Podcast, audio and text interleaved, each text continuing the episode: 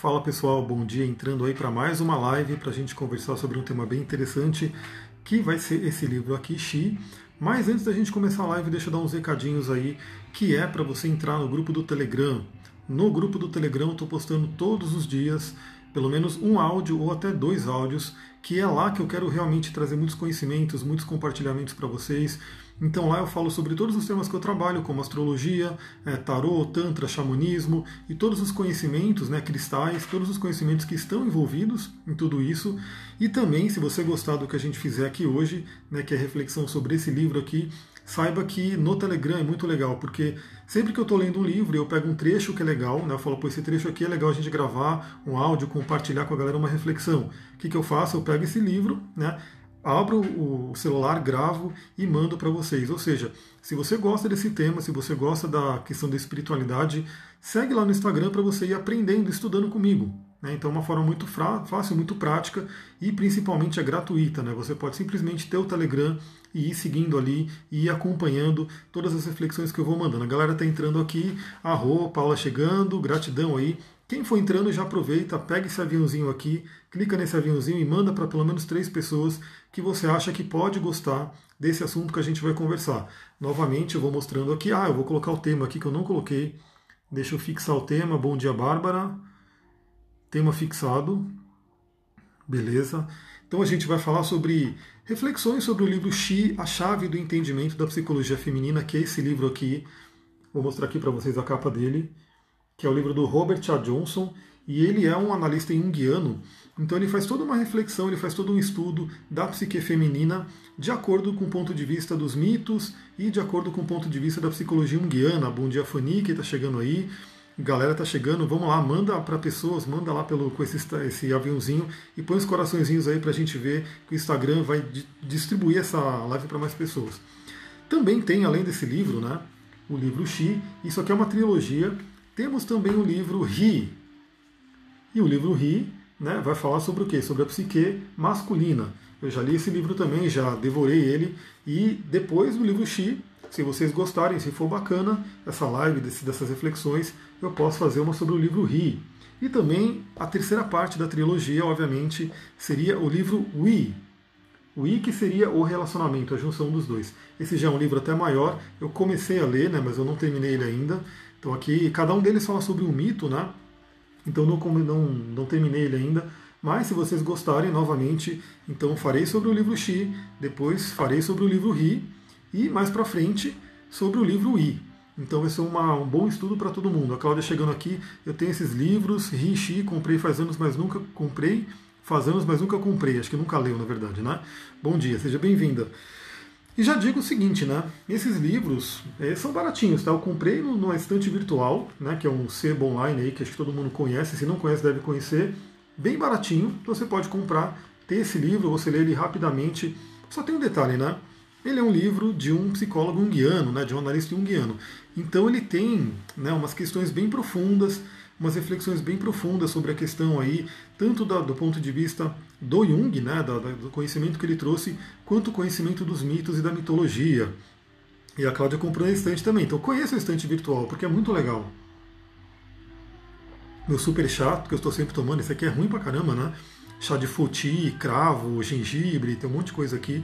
É ruim, mas é bom, né? Aquela coisa que não tem um gosto muito bom, mas faz muito bem para o nosso ser, né, para o nosso sistema imunológico. Então, estou sempre tomando. Enquanto eu vou tomando chá, a gente está tomando um chá aqui. Essa ideia realmente é para a gente bater um papo, para a gente conversar. Então, não tem script a live, mas eu vou né, mandar ver, porque não sei se eu terminaria o livro inteiro nessa live ou se teria algumas outras partes. Novamente, depende de vocês. Vamos ver se vocês vão gostar desse formato, se vocês vão aí mandar para pessoas, colocar coraçõezinhos, enfim, para saber se, se é bacana fazer esse livro aqui. E se vocês gostarem, tem outros livros também que já estão na fila, que eu acharia bem interessante fazer esse mesmo formato, que é o Cavaleiro Preso na Armadura, o livro O Novo Mundo, do Eckhart Tolle, enfim, várias coisas. Deixa eu ver, a Nina colocou aqui, o livro I só pode ser grande mesmo, espero que, você, que menos complicado que o I real. Então, é, cada um fala sobre um mito, né? Então, esse aqui é o mito de Eros e Psique, esse aqui é o mito de Parsifal e esse aqui é o mito de Tristão e Isolda, né? Você não toma mais café? Tomo, né? mas eu não tomo tanto quanto eu estava tomando. Eu estou diminuindo, então o café realmente está dando lugar aos chás. Né? Então esse aqui é um chá que eu estou tomando aí, que inclusive é, é, é, aquela coisa, né? não é gostoso, mas faz muito bem. Na última aula do curso de cristais a gente falou sobre é, medicina tradicional chinesa, e aí eu falo sobre os sabores. Né? O sabor amargo, por exemplo, não é tão agradável quanto o doce, né? então muita gente não gosta muito do sabor amargo, mas ele é importante. Ele é muito importante para vários órgãos, né, para a gente poder equilibrar. Então aqui eu coloco todas essas ervas que, por mais que elas não sejam gostosas, elas são fundamentais para a nossa saúde. Aqui de fundo eu tenho um mantra do feminino, um mantra que evoca o poder feminino, evoca a criatividade. E para quem estiver lá no Telegram, depois eu vou mandar esse mantra, até com a explicação dele, para quem quiser fazer esse fim de semana. Aliás, por quê, né? É muito interessante fazer essa live hoje, porque Vênus voltou para o movimento direto dela. Vênus estava retrógrada, assim como vários outros planetas estão retrógrados. Vênus voltou a andar para frente, então é aquela coisa, né? Muita gente já, revisou coisas de relacionamento, talvez tenha que revisar algumas coisas ainda, porque ela ainda está na zona de sombra dela, mas já fluiu, já está fluindo. Então, vamos conhecer a psique feminina, a psique de Vênus, que é Afrodite. Afrodite está nesse livro aqui, a gente vai ver que a Afrodite ela é um pouco complicadinha né, nesse livro, a gente vai entender esses arquétipos. E além disso, hoje é um dia de Vênus, porque hoje é sexta-feira. Sexta-feira, Friday, dia de Freia, dia de Vênus, é um dia para trabalhar esse arquétipo do feminino.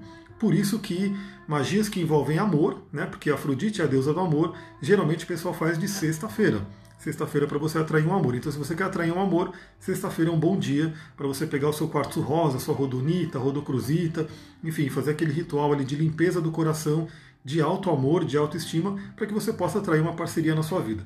Então vamos começar, né? O que, que eu faço? Quando eu leio um livro, na verdade eu estudo, né? Meus livros são estudados, porque realmente tudo isso aqui eu uso nos meus atendimentos, eu uso nos cursos e assim por diante. Então eu vou grifando né, várias partes partes que me chamaram a atenção, até porque se eu quiser reler esse livro, né, vamos supor que eu queira reler daqui a algum tempo, porque é sempre bom você reler, você vai relembrar, você vai ter uma outra consciência, né? Métodos de estudo são assim. Então, se eu quiser reler, eu posso até dar uma relida um pouco mais rápida nos pontos que eu grifei, que são os pontos que são mais interessantes, mais fortes, pelo menos na minha visão. E o que, que eu fiz? Eu dei uma passada ontem, né, entre ontem e hoje, porque se eu for ler todos os pontos que eu grifei, demoraria muito. Também não vou ler o livro inteiro, obviamente, mas eu coloquei um asterisco aqui em alguns pontos que eu grifei que pode ser bem interessante. Se é Nathan Caro, não, essa que eu estou ouvindo, não. É uma, uma similar a ela, uma parceira dela, mas não é a Nathan Caro. Mas eu vou passar lá no Telegram. Quem tiver lá no Telegram, hoje eu mando esse mantra para vocês. Então o que, que eu vou fazer? Eu vou lendo cada trecho e a gente vai conversando. Então, justamente isso, né? A ideia aqui não é ler o livro para vocês, vamos entender. Isso aqui não é um audiobook, não é a ideia ler o livro inteiro para vocês, né? Recomendo muito quem quiser, compre o livro, leia, reflita.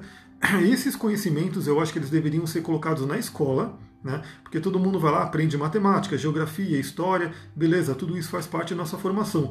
Mas isso aqui é psicologia, né? tem uma base da psicologia, do funcionamento da nossa psique deveria ser dado na escola de uma certa forma, assim como a astrologia, mas enfim, chegará um dia talvez, né? Como não se dá na escola, a gente tem que pegar depois de adulto e ir colocando isso na nossa mente, estudando isso para que a gente entenda o outro. Uma coisa muito interessante também é que, embora esse livro seja Xi, ou seja, ele seria mais voltado ao público feminino, saibam que todos os homens também se beneficiam muito de ler esse livro. Por quê? Porque, primeiro, para você entender as mulheres, entender o universo da psicologia feminina e também para você entender a sua ânima. A gente vai ver que todo homem tem energia feminina dentro de si, que é a ânima, e ele fala disso nesse livro. Então eu vou pegando, lendo alguns trechos e a gente vai conversando sobre, e aí eu vou trazendo minha visão, vou trazendo algumas outras coisas para a gente conversando. Então a primeira coisa que eu grifei aqui para a gente conversar, olha só. Os mitos são ricas fontes de insights psicológicos. Mas os mitos constituem um gênero especial de literatura, não são usualmente escritos ou criados por um ser individual, porque na realidade são produtos de uma imaginação coletiva, são experiências de toda uma era, de toda uma cultura. Aqui já começa um ponto muito interessante, né? É, essa parte da mitologia, os mitos, eles ajudam a gente a entender muito a nossa vida. Tanto que esses mitos eles são antigos, eles estão até hoje sendo utilizados. A astrologia ela é baseada nos mitos. Né? Se você pegar os planetas na astrologia, cada planeta é uma divindade do panteão grego e romano. Então você pega ali, por exemplo, Vênus é a Afrodite grega, né? Então Vênus é no panteão romano, Afrodite é no grego, mas é praticamente a mesma deusa, a mesma energia. Claro que cada cultura tem algumas peculiaridades delas, mas tem todo um arquétipo do que, é Vênus, do que, é Afrodite. E isso está dentro da gente, isso fala com a gente até hoje. Por isso que a astrologia fala tanto com a alma, porque são mitos. São mitos. Esses mitos eles estão além do que é individual, eles, eles falam do ser humano como um todo. Então eu recomendo muito vocês que conheçam alguns mitos, por exemplo, quando eu estou lendo uma astral de alguém, um dos mitos mais importantes, que, que pouca gente conhece, infelizmente ainda, né? mas que a gente tem que falar é o mito de Kiron, porque o mito de Kiron é o arquétipo do curador ferido e que está no mapa de cada um e que vai se expressar na vida de cada pessoa de acordo com o ponto no mapa, né? Então aquilo lá está lá, né, esse mito do curador ferido, e você pode ver no seu mapa astral onde está Kiron para você entender mais sobre isso. No caso de Vênus aqui, gente, ah, não é só Vênus, né? no mapa astral a gente tem outros arquétipos femininos, outros planetas femininos e principalmente pontos e asteroides que também estão ligados a deusas. Então, se você for ver, né, dentro da astrologia tradicional, tem mais planetas ligados ao arquétipo masculino, que é Marte, Sol, Júpiter, Saturno e assim por diante. Mas quando você pega os asteroides, que aí você começa a colocar é, Palas Atena, você começa a colocar a própria Lilith, que não é um asteroide, mas é um ponto lá da Lua, você coloca, por exemplo, Vesta, você coloca é, Ceres, você vai colocando outros asteroides que hoje eu entendo que são pontos importantes. Então, cada vez mais eu estou me aprofundando nesse, nessa parte feminina para poder entender o mapa astral de uma forma mais rica. Então, eu já dou o convite para vocês, né? Quem aqui conhece mitos? Quem aqui estuda esses mitos, consegue entender né, o que, que a gente pode aprender de acordo com determinados mitos? Quando a gente está falando aqui de Vênus, veja no seu mapa astral onde está Vênus como que ela se expressa, como que esse mito de Vênus, de Afrodite, está se expressando na sua vida, como que a sua alma escolheu expressar Vênus. Vamos lá, os mitos, portanto, retratam imagens coletivas, mostram coisas que são verdadeiras para todos. Né? Então é uma coisa, como eu falei, vale para todo mundo. Quando estou lendo uma Vênus no mapa astral de alguém, óbvio que é individual da pessoa, de acordo com a vida da pessoa, por isso que eu gosto de conversar com a pessoa. Meu atendimento é uma conversa, ontem levou duas horas e meia, né? mais de quase três horas se bobear, né? duas horas e meia ali de conversa, de atendimento, para entender como que aquele, aquele mito, como que aquela energia está atuando na vida da pessoa mas esse mito vale para todo mundo. Então, todos os seres humanos têm esses arquétipos dentro de si, são partes da psique. Dentro do mapa astral a gente vê isso. Então, Saturno é uma pequena parte da sua psique, Júpiter é uma pequena parte da sua psique, Marte é uma outra parte, Mercúrio é uma outra parte. Todas elas estão dentro de você e todas elas carregam mitos que vêm lá da ancestralidade e que a gente pode realmente entender isso. A gente pode é, usar esse conhecimento que vem de muito e muito tempo, que você pode ver que não foi perdido, são histórias muito profundas, que elas vão se mantendo até hoje e que a gente pode se entender. Olha lá, a Mel tem a Vênus em peixes, é uma Vênus exaltada. Aliás, aqui tem uma passagem, não sei se a gente vai chegar nela nessa live, porque tem uma passagem que a gente entende até por que, que Vênus em peixes é uma Vênus exaltada, né? Então, olha só, um mito pode ser uma fantasia, pode ser produto da imaginação, todavia é verdadeiro e real. É, ele descreve níveis de realidade que incluem o mundo racional exterior assim como um incompreensível mundo interior da psique de cada indivíduo.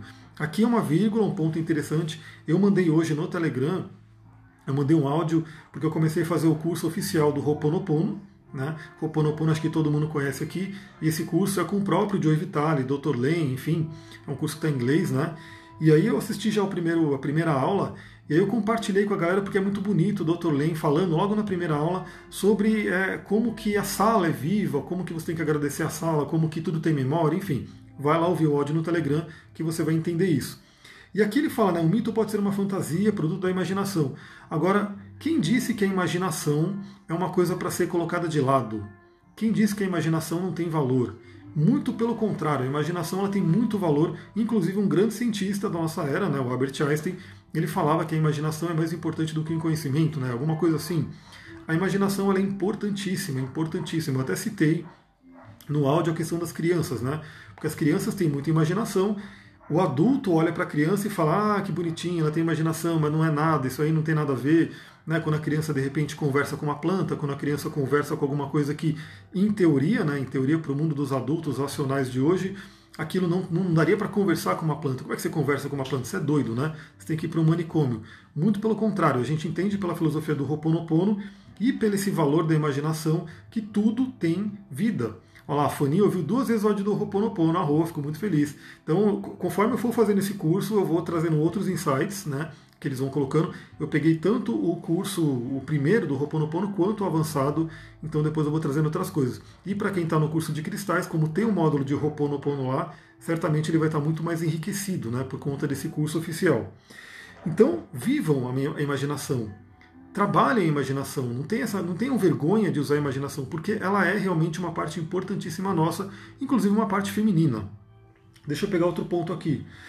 Um mito é um produto da imaginação coletiva e não um produto de um desenvolvimento científico ou racional. E é profundamente real. Então é aquela coisa que eu venho falando, né? A ciência tem todo o seu valor, com certeza, né? a parte racional, mas ela não é tudo.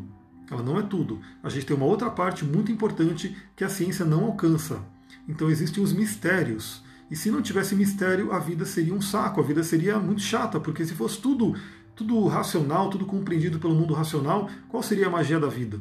Então o mistério é muito importante. Por causa de sua forma de desenvolver através de anos e anos, e de ser recontado e aperfeiçoado por um número incalculável de pessoas, ele carrega um poderoso significado coletivo. Então imagina que isso vem de cada pessoa contando, contando aquela coisa e vai se perdurando pelos anos. Por isso que eu falo, né?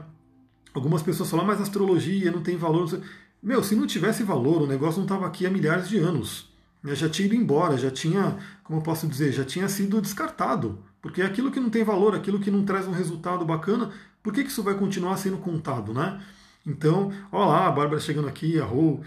Então, se tem, se está aí até hoje, é porque tem um valor. Só que tem um valor diferente do valor hoje predominante na sociedade, que é uma sociedade mais racional.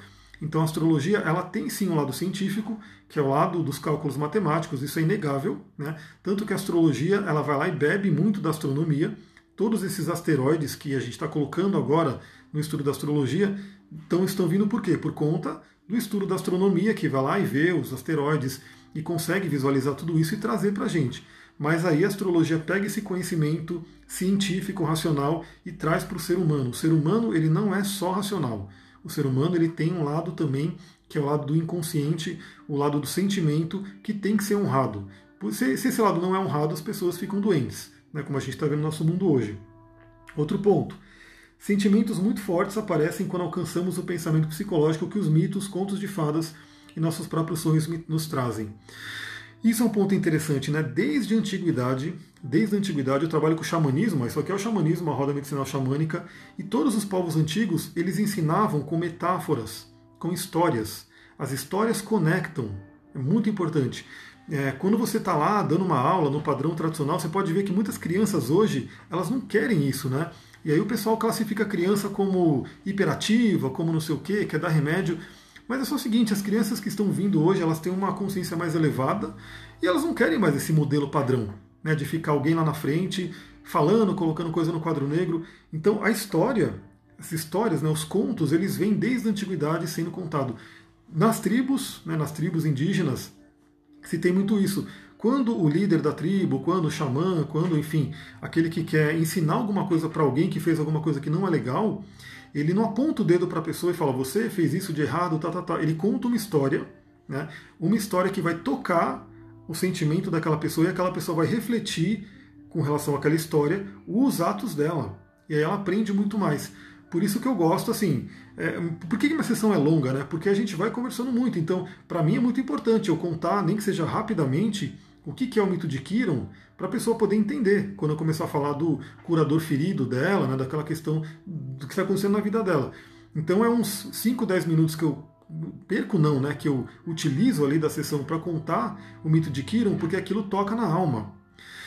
A Nina colocou, adoro seus áudios, escuto todos os dias. Gratidão, arroio, eu estou mandando todo dia, né? E às vezes eu mando dois áudios por dia. E eu quero começar a mandar cada vez mais, né? Eu quero fazer esse Telegram crescer bastante. Então, o quanto você aprende com histórias, o quanto você aprende com a sua história. E é uma coisa muito interessante. Todo mundo tem desafio na vida, todo mundo tem problema. Agora, uma questão é fato: você não é a única pessoa que tem esse problema. Temos aí bilhões e bilhões de pessoas que já passaram por esse mundo. Muitas e muitas pessoas tiveram o mesmo problema que você tem. E as histórias, elas ajudam você a entender como que aquelas pessoas do passado, ou mesmo do presente, pessoas que estão aqui agora, como que elas superaram esse problema. Como que, elas, como que elas ultrapassaram isso? Então, assim, você consegue aprender muito, você consegue evoluir muito com as histórias dos outros. E os mitos são histórias coletivas, histórias de muito valor que transpassam o, a partir do consciente e tocam no inconsciente. Por isso que contos de fadas, né? Você pode ver que muito da psicanálise usa contos de fadas. Por quê? Contos de fadas não é coisa de criança, né? É uma coisa para adulto mesmo. Para criança também, porque você pode ensinar a criança pelos contos de fadas, mas você pode ver que muitos contos de fadas não seriam nem classificados para criança. Né? Seria uma coisa muito mais para o adulto entender alguma coisa, para receber uma mensagem. A Marcela colocou, adoro seus dados também. Arroa, Marcela. Tudo bem. Fico muito feliz. Olha só, deixa eu colocar aqui mais um, mais um trecho aqui. Jung, né, que é o Carl Jung, que é, esse, lembra que esse autor aqui, ele é analista junguiano, então ele trabalha muito com o ensinamento do Jung, e eu também, né? Jung, num dos seus mais profundos insights, mostrou que, como geneticamente todo homem tem cromossomos e hormônios recessivos femininos, todo homem tem, por isso mesmo, um conjunto de características psicológicas femininas, que se constituem num elemento minoritário dentro dele. Da mesma forma, a mulher tem um componente masculino minoritário dentro dela. O lado feminino do homem, Jung chamou de ânima, e o lado masculino da mulher de ânimos. Então, olha só, a gente vê, né? A gente tem, se você pegar pela ciência, pela medicina, o homem tem hormônios, né, que são femininos também, e mulheres têm hormônios que são masculinos. Então, você vê pela fisiologia, pela, pelo plano físico, pelo corpo físico, como o homem também tem partes femininas dentro dele e que a mulher também pelo corpo físico dela tem partes masculinas. Isso tudo é uma grande mistura, né? um grande caldeirão que a gente tem dentro da gente. E, obviamente, um homem pode acabar tendo mais hormônios femininos, e aí, de repente, isso vai trazer uma característica, e uma mulher pode ter mais hormônios masculinos, e isso traz uma característica. Isso só no plano físico. Só que no plano psicológico e energético também. Então, no plano psicológico, Jung chamou de ânimos, que é a parte masculina da mulher, e ânima, que é a parte feminina do homem. E também, como eu trabalho com a parte do yoga, do tantra, a gente sabe que a gente tem dois canais, dois nadis, que é o canal solar e o canal lunar. Todo homem tem o canal solar e toda mulher, né? Todo homem e toda mulher tem canal solar e canal lunar.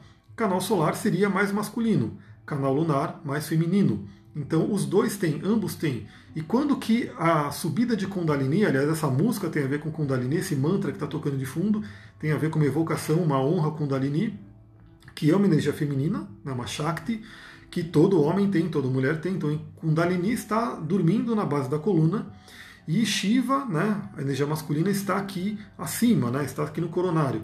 Então, para que esses dois se unam, para ter a união do masculino e do feminino dentro da gente, também tem que ter um equilíbrio do masculino e feminino dentro desses nadis, que é o canal solar e canal lunar. Por isso que eu sempre falo, um dos pranayamas mais é, ensinados no Tantra para que você possa elevar Kundalini é o Nadi Shodhana, porque o Nadi Shodhana você está equilibrando os canais solar e lunar. Quando você vai equilibrando esses canais, você vai limpando eles e você vai possibilitando né, que Kundalini suba pelo canal do meio, que é Sushumna, quando tem o um equilíbrio de masculino e feminino.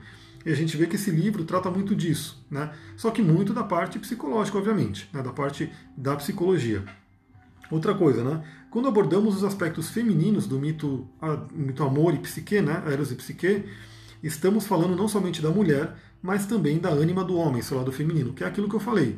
Então, esse livro não é só para mulheres. Né? Esse livro é para mulheres, obviamente, para que toda mulher se entenda, reflita dentro de si né, o que, que acontece né, na sua mente, para o homem entender a mulher, né, as mulheres da vida dele, assim por diante, mas também para o homem entender a ânima dentro dele, a parte feminina dentro dele. Até porque eu sempre falo, você tem um relacionamento, o relacionamento que você tem externo, ele é um espelho, ele é uma, um reflexo do relacionamento que você tem interno. Então, se você tem um, um, um conflito de relacionamento dentro de você, esse conflito tende a se externalizar. Então, pessoas que têm dificuldades e problemas no relacionamento com outras pessoas, principalmente na parte afetiva, porque a parte afetiva vai realmente tocar essa parte mais do inconsciente. Se você tem dificuldades na área afetiva, é porque você tem dentro de você conflitos no seu ânimo e ânima. Né? Então isso é uma coisa muito importante. Não adianta você apontar o dedo para o outro, falando que o outro está errado, porque é assim, aquela coisa, porque enquanto você não resolver dentro de você esse, né, essa, essa questão desse conflito, você não vai conseguir achar uma pessoa externa que vai ter um. Porque não vai ter como. Dentro de você está num conflito, dentro de fora de você vai ter um conflito também. nada acontece fora que, não já, que já não está dentro. Então isso é um ponto importante. Por isso que eu sempre falo, pessoas que têm, e eu passei por isso, né? Pessoas que têm muito problema de relacionamento, então vai, arruma uma pessoa, aí não dá certo, aí termina, aí já vai arrumar outra pessoa, não dá certo, termina, arruma, não dá certo. Dá uma pausa, dá uma pausa e olha para dentro. Eu sempre pergunto, né? Qual é o padrão que você percebeu nesse relacionamento? O que está se repetindo? O que, que o outro está tentando mostrar que não está dando certo, porque dentro de você também tem esse conflito, e que enquanto você não parar, olhar para dentro e resolver isso dentro de você, você só vai atrair pessoas que realmente vão né, é, refletir esse conflito. A Cláudia colocou, eu criei o amor dos meus sonhos, arro, muito bem, parabéns. Eu não consigo ler tudo, né? Alguns comentários eu passo, porque eu não consigo ler, né? Estou passando aqui, eu vejo aqui, mas alguns eu consigo ver, gratidão. E o chá vai ficando frio, vai ficando mais ruim. Né? Mas é ruim, mas é bom. Então vamos lá, né? Olha só. Afrodite, que é a que nasceu do mar, é primeva, a feminilidade oceânica, faz parte de um estado de evolução pré-consciente, ela se sente em casa no fundo do mar, onde mantém sua corte. Em termos psicológicos, ela reina no inconsciente, simbolizado pelas águas oceânicas. Por isso, ela é pouco acessível nos termos usuais da consciência humana. Olha que interessante.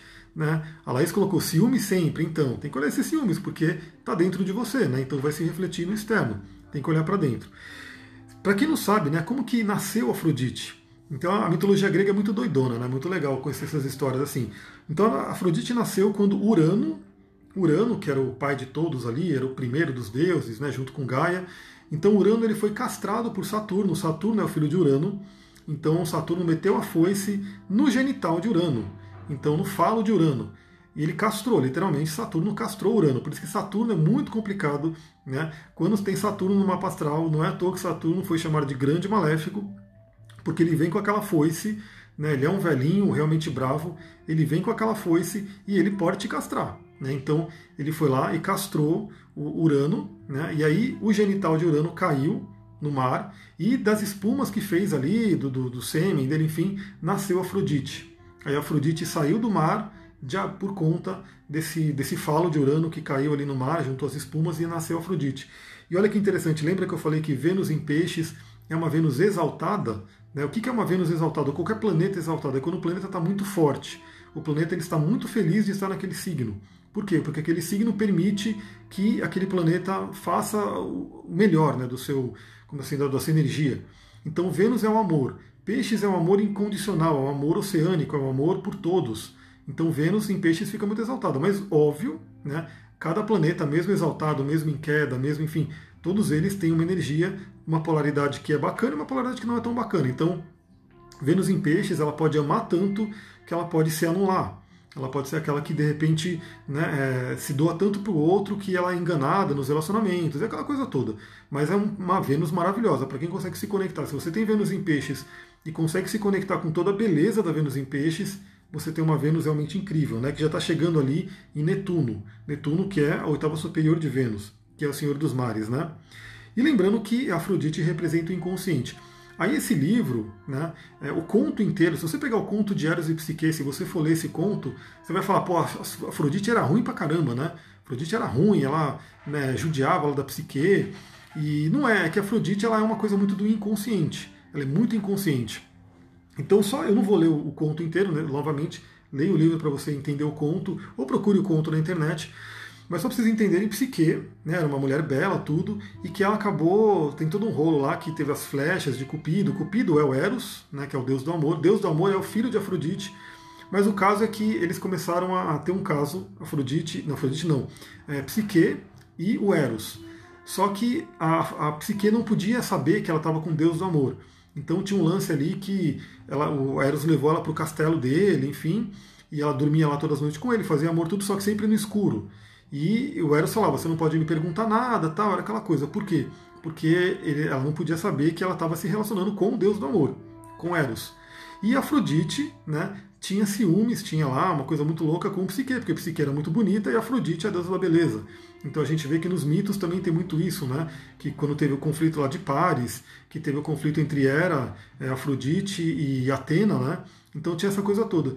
Então teve um lance todo, tem toda uma coisa psicológica que no final das contas a Psique descobre que ela está que ela tá se relacionando com Eros, só que Eros vai embora, né? Eros abandona ela porque ela não podia saber, ela não podia ver, e aí Psique fica arrasada, fica totalmente triste, fica morrendo ali, porque o amor dela foi embora. Ela descobriu que ela estava se relacionando com Deus. Só para vocês terem uma ideia, as irmãs dela começaram a colocar medo nela. Falou: vai que você está se relacionando com uma serpente, com um monstro, não sei o que, você tem que ver ele, você tem que colocar uma luz. E aí, quando ela vê, ela vê o Deus do amor e ela fica louca, né? Nossa, eu tô com Deus do amor, só que ele vai embora. E aí, a, a Psique vai pedir ajuda justamente para quem? Para Afrodite. Só que Afrodite, né, deu, deu um trabalho ali para Psique, mais ou menos como os trabalhos de Hércules, né? Então Psique teve que sair fazendo um monte de trabalho para Afrodite, né? Um monte de testes, como Hércules, só que Psique recebia ajuda de tudo, recebia ajuda dos animais, das formigas, da águia, dos troncos, né, das árvores. Olha que bonito isso, porque essa coisa da energia feminina é uma energia da natureza. Então, quando você lê o conto, você fala para Afrodite, ela tem um, um, uma missão que ela tem que fazer, que ela tem que separar os grãos até outro dia. Eram muitos grãos. E aí ela fica chorando, ela fala: Eu não vou conseguir, não tem como, não vou conseguir, era impossível. E aí ela dorme, né? Só que no que ela dormiu vieram as formigas, e quem conhece formiga sabe que é um bicho incrível, né? naquela coisa deles, né? da, da união da formiga. E quando ela acordou, as formigas tinham separado todos os grãos. E aí chegou Afrodite e os grãos estavam separados, e aí é, a, a Psique passou no teste. E aí vai, né? Cada teste que ela, que ela vai passar, vem um elemento da natureza e ajuda ela. E claro que esse elemento da natureza representa o quê? Nosso próprio inconsciente, né? que a gente tem esse contato com ele. Isso em termos psicológicos. Né? Vamos continuar aqui, porque esse livro tá, tem bastante coisa que eu grifei, mas vamos, vamos olhar, deixa eu ver. O que mais que a gente vai trazer? Vocês estão gostando? Tá bacana? Manda os coraçõezinhos aí para eu saber se tá legal essa live, desse formato aqui que eu estou fazendo, um formato um pouco diferente, que é basicamente pegando o livro discutindo, conversando sobre trechos que eu grifei e que eu selecionei para live. Como eu falei, tem trecho que eu grifei que eu não, tô, não vou ler, porque senão a gente faria uma live de 10 horas, né? Mas alguns trechos eu selecionei porque é bem interessante. Por exemplo, né? Olha esse trecho aqui que eu selecionei. O coraçãozinho está vindo, gratidão, arro, então parece que está bacana. Um dos grandes dramas da vida interior da mulher ocorre quando ela desafia a supremacia do ânimos e diz: Eu vou olhar para você. E quando ela o faz, vê algo acima do humano, um deus ou um arquétipo, e cai numa solidão intolerável. Aliás, engraçado, né? Porque eu comecei a falar sobre essa questão de a, a, a psique ter descoberto que ela estava se relacionando com Eros e que Eros abandonou ela e ela ficou naquela coisa desolada. E é bem esse trecho aqui que eu não tinha visto ainda, mas ele caiu nisso. Então, o ânimos, para vocês entenderem, por isso que eu falo, né? É, é muito importante você se harmonizar com seu masculino e feminino interior. Porque Jung falava, né? Imagina que você tem um self. O self seria o seu sol no mapa astral, né? Seria aquilo que você veio se tornar, a sua individuação. Só que para chegar no self, você tem que passar pelo ânimos ou pela ânima. É o ânimos ou a ânima que te conduz até o self. Então, o Jung mesmo falava que se o trabalho com a sombra já é complicado, né, ele tem uma frase bonita, mas eu não vou lembrar a frase exata, mas ele fala que se o trabalho com a sombra é, já é complicado, as pessoas têm dificuldade de lidar com a sombra, com ânimos e ânimo é muito mais com ânimos e ânima. Porque o ânimos e o ânima representa essa divindade, representa essa possibilidade de chegar numa divindade, a coisa do divino. E também, quando a gente fala da árvore da vida cabalística, eu falo né, que a gente tem que preparar o nosso recipiente para receber essa energia divina, porque é muita luz e essa luz acaba nos ofuscando. Aqui tem no, no, na roda medicinal a energia da águia. A águia traz isso porque a águia representa um animal que consegue olhar direto para o sol, para a luz. Então a águia nos conduz até a espiritualidade, até o grande espírito. Então, queira ou não, né, toda mulher, uma hora ou outra, vai ter que se encontrar com seu ânimos.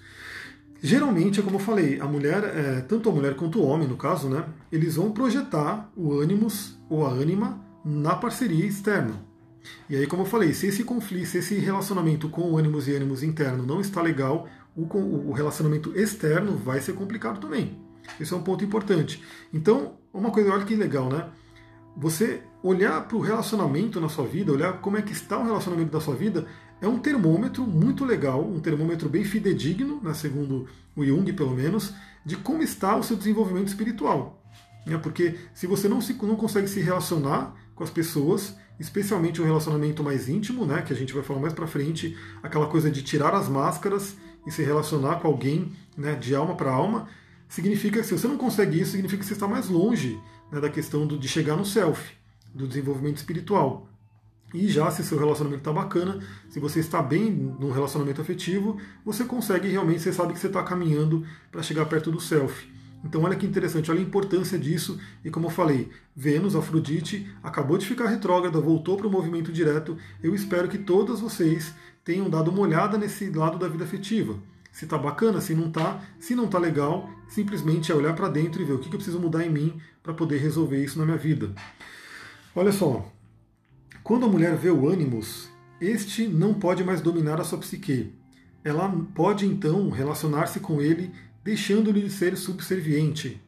Então lembra que eu falei que ânimos e ânima estão no inconsciente. E também tem uma frase muito importante do Jung que eu sempre repito nos meus atendimentos. Ó, a Genevieve olhou e a gente sabe né, que você está passando por umas coisas bem fortes. Só Vênus, a Vênus em Gêmeos, né, que é está no coisa, está passando na casa 8 da Genevieve. Então é bem forte mesmo. Casa 8 é subconsciente. Então, lembra que eu falei, o Jung fala, né? Até que você torne consciente o inconsciente, ele governará a sua vida e você chamará isso de destino. Então, quando o psique olha para o ânimos, ela já não é tão, tão controlada por ele. Ela já começa a conhecer ele. Ela já começa a se harmonizar com ele e poder tomar suas próprias decisões. Aliás, ela começa a internalizar esse próprio ânimos. Então ela, ela pode parar um pouco de é, projetar no externo, projetar no masculino. Então isso é uma coisa muito importante, tanto o homem quanto a mulher, novamente. Então isso vale para os dois, porque a polaridade está aí, né? então a polaridade está rolando. Olha só, aqui é uma coisa muito legal, né? E esse é um ponto importante para os homens ouvirem, né? E para vocês compartilharem aí com seus respectivos e assim por diante. Coisas horríveis acontecem aos homens quando privados da presença feminina, pois aparentemente é essa presença que lembra ao homem o que ele tem de melhor.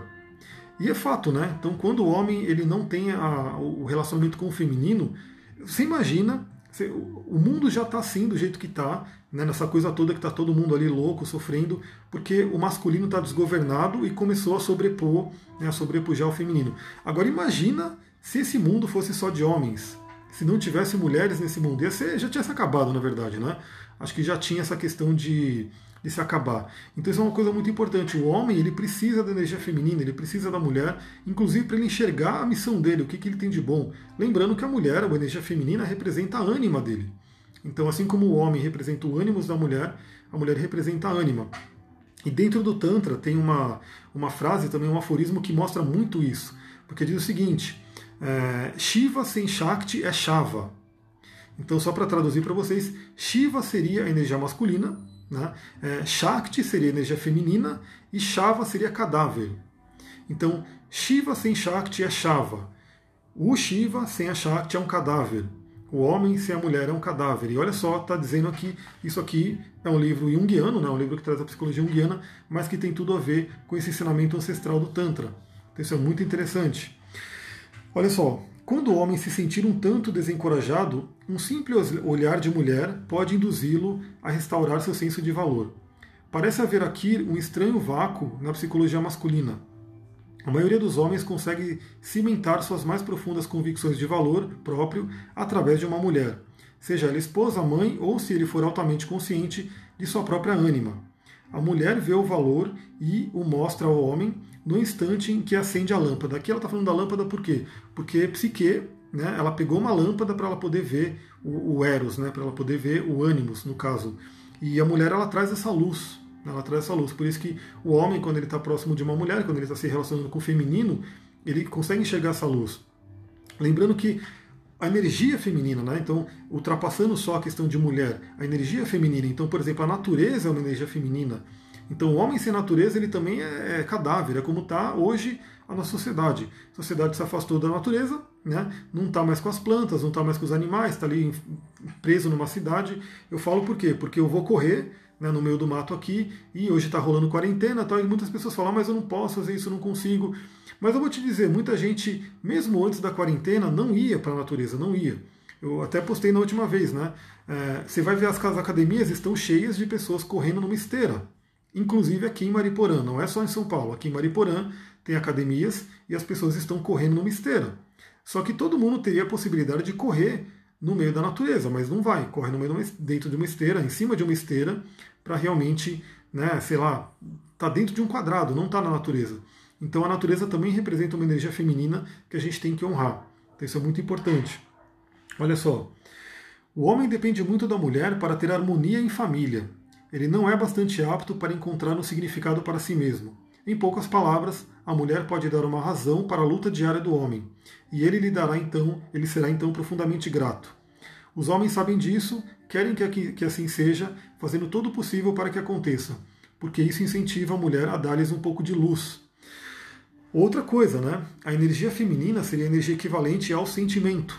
Né? Então lembra que eu falei, a nossa sociedade hoje ela é muito regida pelo pensamento, pelo racional. Então por isso que tudo tem que ter comprovação científica, né? Tudo tem que ter ali o um, um método científico que, infelizmente, tirou a vida das coisas. Né? A gente ainda está um pouco no paradigma mecânico, mecanicista, que tudo são coisas, totalmente contra aquilo que o Dr. Len fala, né, que eu falei hoje no áudio de hoje. Então, tudo são coisas mecânicas e que não tem vida, inclusive plantas, cristais e nossos irmãos animais e até os seres humanos. Né? Os seres humanos acabam sendo tratados também como coisas, partes mecânicas. Por quê? Porque o racional ele é analítico, ele faz isso. Ele analisa, ele separa. E o caso do, do feminino, que é o sentimento, o sentimento ele coloca valor. Ele coloca uma coisa muito mais importante que é saber valorizar alguma coisa. Então, assim, é, por exemplo, eu estou olhando uma planta aqui. Né, essa planta eu posso ler todos os estudos científicos dela, porque ela tem isso, ela tem aquilo, mas eu posso também simplesmente me conectar com essa planta e contemplar a beleza dela e começar a trocar energia com ela. Isso seria algo mais feminino. Né? Eu não preciso saber exatamente o que, que essa planta faz. Eu posso sentir a energia dela e trocar energia com ela. O Eckhart Tolle ele fala muito sobre isso, inclusive no livro Novo Mundo, que é um forte candidato para fazer esse tipo de live aqui com vocês, porque ele fala muito sobre isso, né? Então você olha para uma flor, uma bela flor, bonita, tudo. A partir do momento que você começa a nomear ela, essa é uma rosa, disso, disso, aquilo, você já começa a perder a beleza que é de contemplar aquela flor como ela é, simplesmente por ser.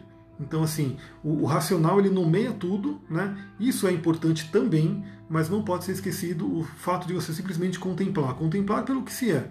Aquilo é um ser da natureza, uma beleza, e você se conecta com ele sem o julgamento do, do, da mente consciente. Olha só. O toque de luz ou de conhecimento é abrasador. Leva o homem a tomar consciência. Isso é uma das coisas que o faz temer tanto o feminino, a mulher ou a sua ânima muitas vezes leva o homem para um novo nível de consciência. Olha só isso, hein? É quase sempre a mulher quem diz: Vamos sentar e conversar para ver se nos entendemos. Não é comum o homem expressar-se dessa maneira. A mulher é a portadora da evolução para ele de um jeito ou de outro. Isso é fato. O homem, como eu falei, ele tem uma tendência mais racional, mais analítica, e a mulher ela traz essa coisa né, do, do lado mais amoroso. Então, esse toque de luz, ele inclusive, ele, ele traz medo para muitos homens, inclusive para a energia masculina no geral.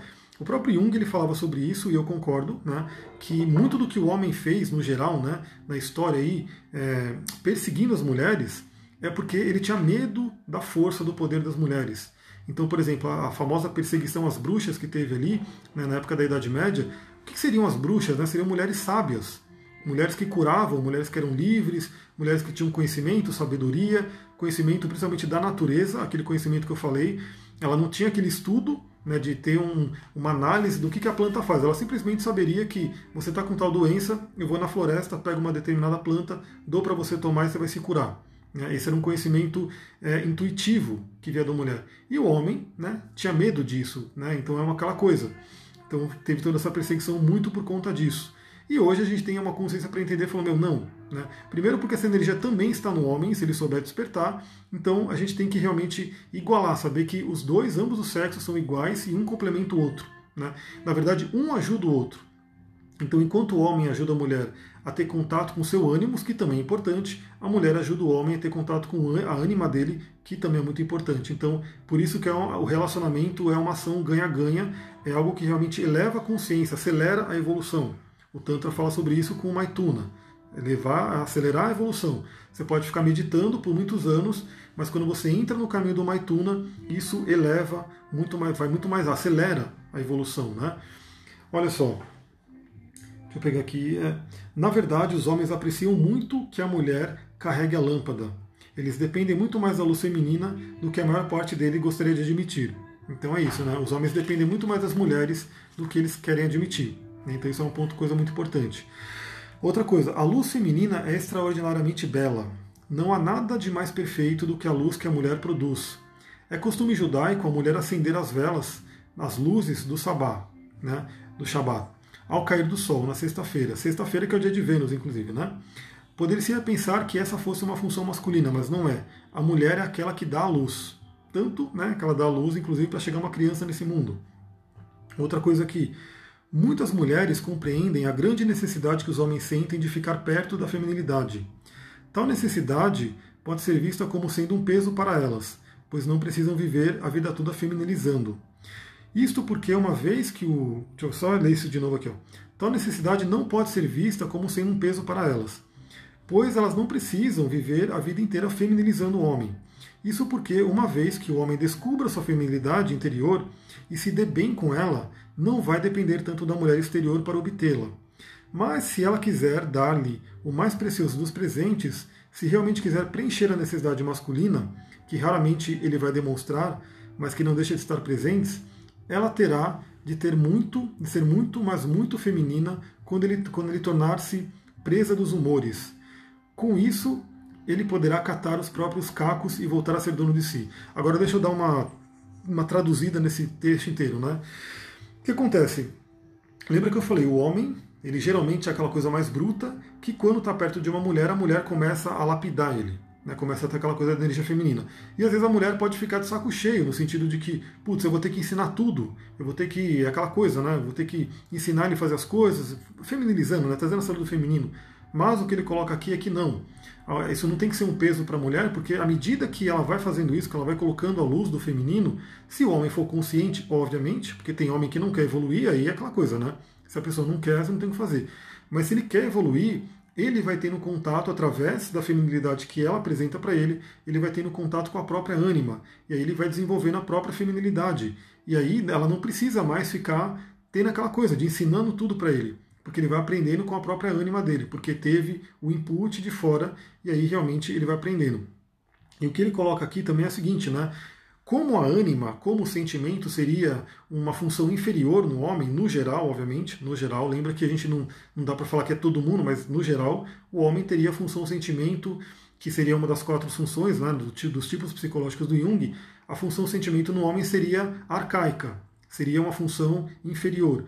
Então, o homem ele não lida muito bem com as emoções. Então ele pode ter muitos acessos aí dos humores que ele coloca aqui, e aí realmente a mulher ela pode ensinar o homem a lidar mais com essa parte da ânima, porque se a ânima dele vai se desenvolvendo, ele vai tendo contato com ela, o homem tem um contato com os sentimentos. Né?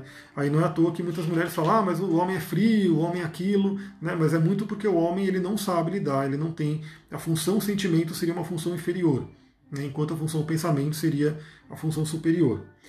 Olha só, aqui é legal, hein, porque aqui a gente vai falar de Marte. Aliás, Marte, como eu falei, fiz uma live, a última live foi sobre Marte, e quis, não sei se você viu, se você não viu, está no YouTube, está no IGTV, está no podcast, está em todo lugar aí para você poder ter esse conhecimento. Marte vai ficar seis meses no signo de Ares, o signo mais masculino que tem, né, que é a casa de Ares, inclusive, que é a casa de Marte. E aqui é um assunto de Marte, que ele vai falar aqui agora. Olha só, o estar apaixonado é uma característica supra-humana e a humanidade ainda não a sabe dominar. Quando alguém se apaixona, seu ser é carregado para estados inebriantes, para níveis de consciência muito acima dos comuns, além dos que as pessoas têm capacidade para suportar, quase sem nenhuma exceção. Aqui fala da questão da, da paixão, né? Que a paixão tem a ver com Marte. Então a paixão, a própria neurociência é, classifica a paixão como estado de demência, né? Quando a pessoa está ali, ela não enxerga. E todo mundo já viu isso, né? Quando uma pessoa está apaixonada, não tem, entendeu? A pessoa fala, mas é a pessoa está fazendo isso, está fazendo aquilo, e a pessoa não vê, porque ela está apaixonada. E a paixão seria algo muito além do ser humano que ele não consegue lidar. Então, por isso que eu falei, é, o ser humano precisa preparar os corpos né, para receber essa força toda. E essa força toda é de Marte. Por isso que geralmente aquela paixão ela dura os primeiros momentos né, do, do relacionamento e também, às vezes, ela dura até dois anos né, e depois ela acaba. O que acontece? Se a pessoa fica presa só na paixão, que seria a casa 5 também, né, do mapa astral, ela não vai para a casa 7, que seria a casa do amor mesmo, do relacionamento que está, né, está além da paixão, não tem essa coisa daquela atração louca. Tem uma coisa um pouco mais é, profunda, um pouco mais racional, inclusive. Né? Então isso é um ponto importante. Saber que a paixão é um estado que você tem que ter sempre o pé no chão e saber que ele pode, ele vai passar, a tendência é que ele passe, e que quando ele passar, o que, que vai sobrar? Né? Então, ontem mesmo eu falei no atendimento né, que a casa 5 ela representa isso, e dependendo do signo que você tem na casa 5, ele te dá bons indícios, signo, planeta e assim por diante, de como você deve abordar os novos relacionamentos. A casa 5 seria a famosa casa dos ficantes, do namoro, do romance, quando você está conhecendo alguém. Então, dependendo do signo que você tem ali, você tem que tomar muito cuidado porque você tem que saber como abordar esse início. Né? Porque desse início da casa 5 depende a casa 7, que vai ser o compromisso com a pessoa. Então o que acontece? Você conhece a pessoa na casa 5, começa a se relacionar, né? depois na casa 6 você vive o dia a dia. Então, como que você vai conhecer uma pessoa sem viver o dia a dia? Como que você vai saber se aquela pessoa é uma pessoa que tem uma equivalência energética com você se você não vive o dia a dia? Ou seja, está vendo aquela pessoa frequentando a casa dela, os ambientes dela, trocando e assim por diante. Se você não passou pela casa 6, como é que você vai chegar na casa 7 com mais segurança de aquela, que aquela pessoa é uma pessoa que você quer realmente ter um compromisso? Por isso que a astrologia é muito bonita, você pega um mapa e você tem realmente um mapa para a vida ali, né? um mapa que te ensina a viver, te ensina, inclusive é um mapa personalizado. Por quê? Porque você olha o seu mapa e você olha os arquétipos que você escolheu em cada ponto do mapa para saber como que sua alma quer reagir.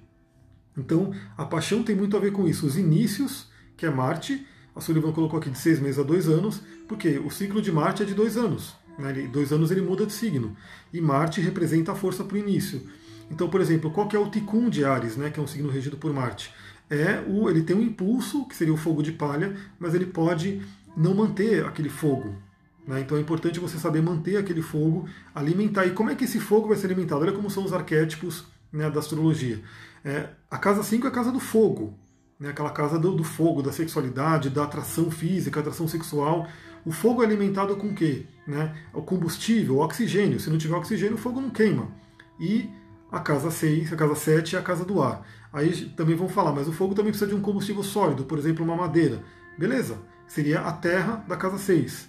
Então, casa 5, fogo, casa 6, terra, casa 7, ar o ar que alimenta aquele fogo. E por isso que é importante também, quando a pessoa vai para a casa 7, o casal vai para a casa 7, ele não pode esquecer do fogo da casa 5. Porque se ele esquecer do fogo da casa 5, a tendência é ele querer achar esse fogo com outra pessoa. Então por isso que no relacionamento tem que ser essa transição entre casa 7, casa 5 e casa 8, para aquele casal que consegue se fundir, que tem uma abertura para ter realmente aquela coisa de uma conexão de alma, que seria a casa 8 que seria uma casa de água. Então passamos pelos quatro elementos. Né? Elemento fogo, elemento terra, que é a casa 6, elemento ar, que é a casa 7, elemento água, que é a casa 8, que seria a fusão de alma. Então olha como a gente pode entender a dinâmica dos relacionamentos só olhando essas casas, mas obviamente o mapa como um todo vai falar outras coisas também. Continuando, né? Precisamos diferenciar amar e estar apaixonado. Tentar defini-los requer certa coragem.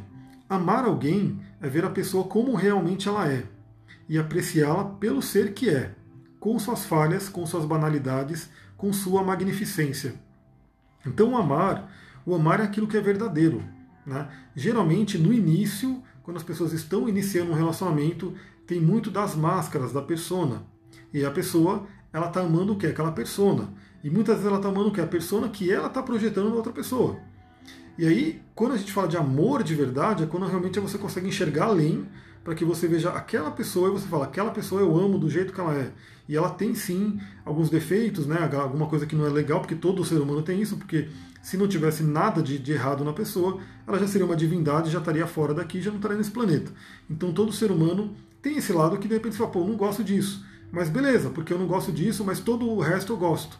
Então o que eu gosto está muito além daquilo que eu não gosto. Mas aquilo que eu não gosto existe e eu tenho que realmente saber que aquilo existe e faz parte. Né? E como que eu vou lidar com isso? Daí entra a questão de comunicação, saber se relacionar e assim por diante. Aliás, fica a dica, a Sullivan coloca aí que vai ter o curso agora, amanhã, né? Amanhã e domingo deve dar tempo de se cadastrar, que é para você aprender a se relacionar, aprender a comunicar, aprender a falar. Isso é muito importante. Então, olha só.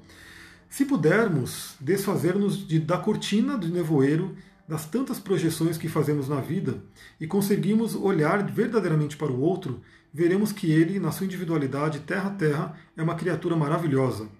O problema é que, por serem muitas as pessoas e ficarmos cegos por nossas projeções, raramente podemos ver o outro claramente, em toda a sua profundidade e nobreza.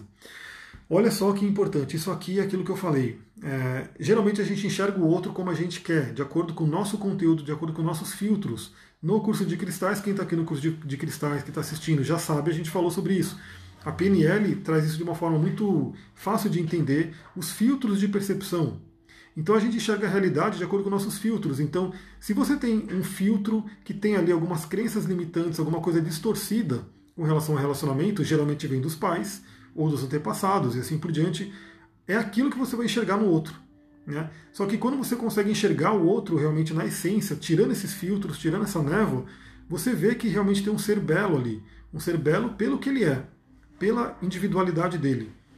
Então é importante que no relacionamento um honre a individualidade do outro. Porque nós viemos para nos individuar. Quando a gente nos individua, a gente pode entrar em contato com o outro e gerar a terceira entidade, que seria o relacionamento. Então isso é um ponto muito importante. Temos que saber tirar essas máscaras. Aqui, quando a gente quando trabalha com a parte da bioenergética, aqui teríamos couraças também, que inclusive nos impedem de ver, realmente, ver claramente a realidade, ver como é que é.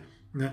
E temos aqui couraças no coração, que impedem a gente de amar plenamente. Então, pessoas que têm um coração ferido, às vezes o coração está tão ferido, teve uma ferida tão grande, que ela não consegue se abrir para uma outra oportunidade, ela não consegue enxergar uma outra oportunidade. Então, tem que limpar esses véus.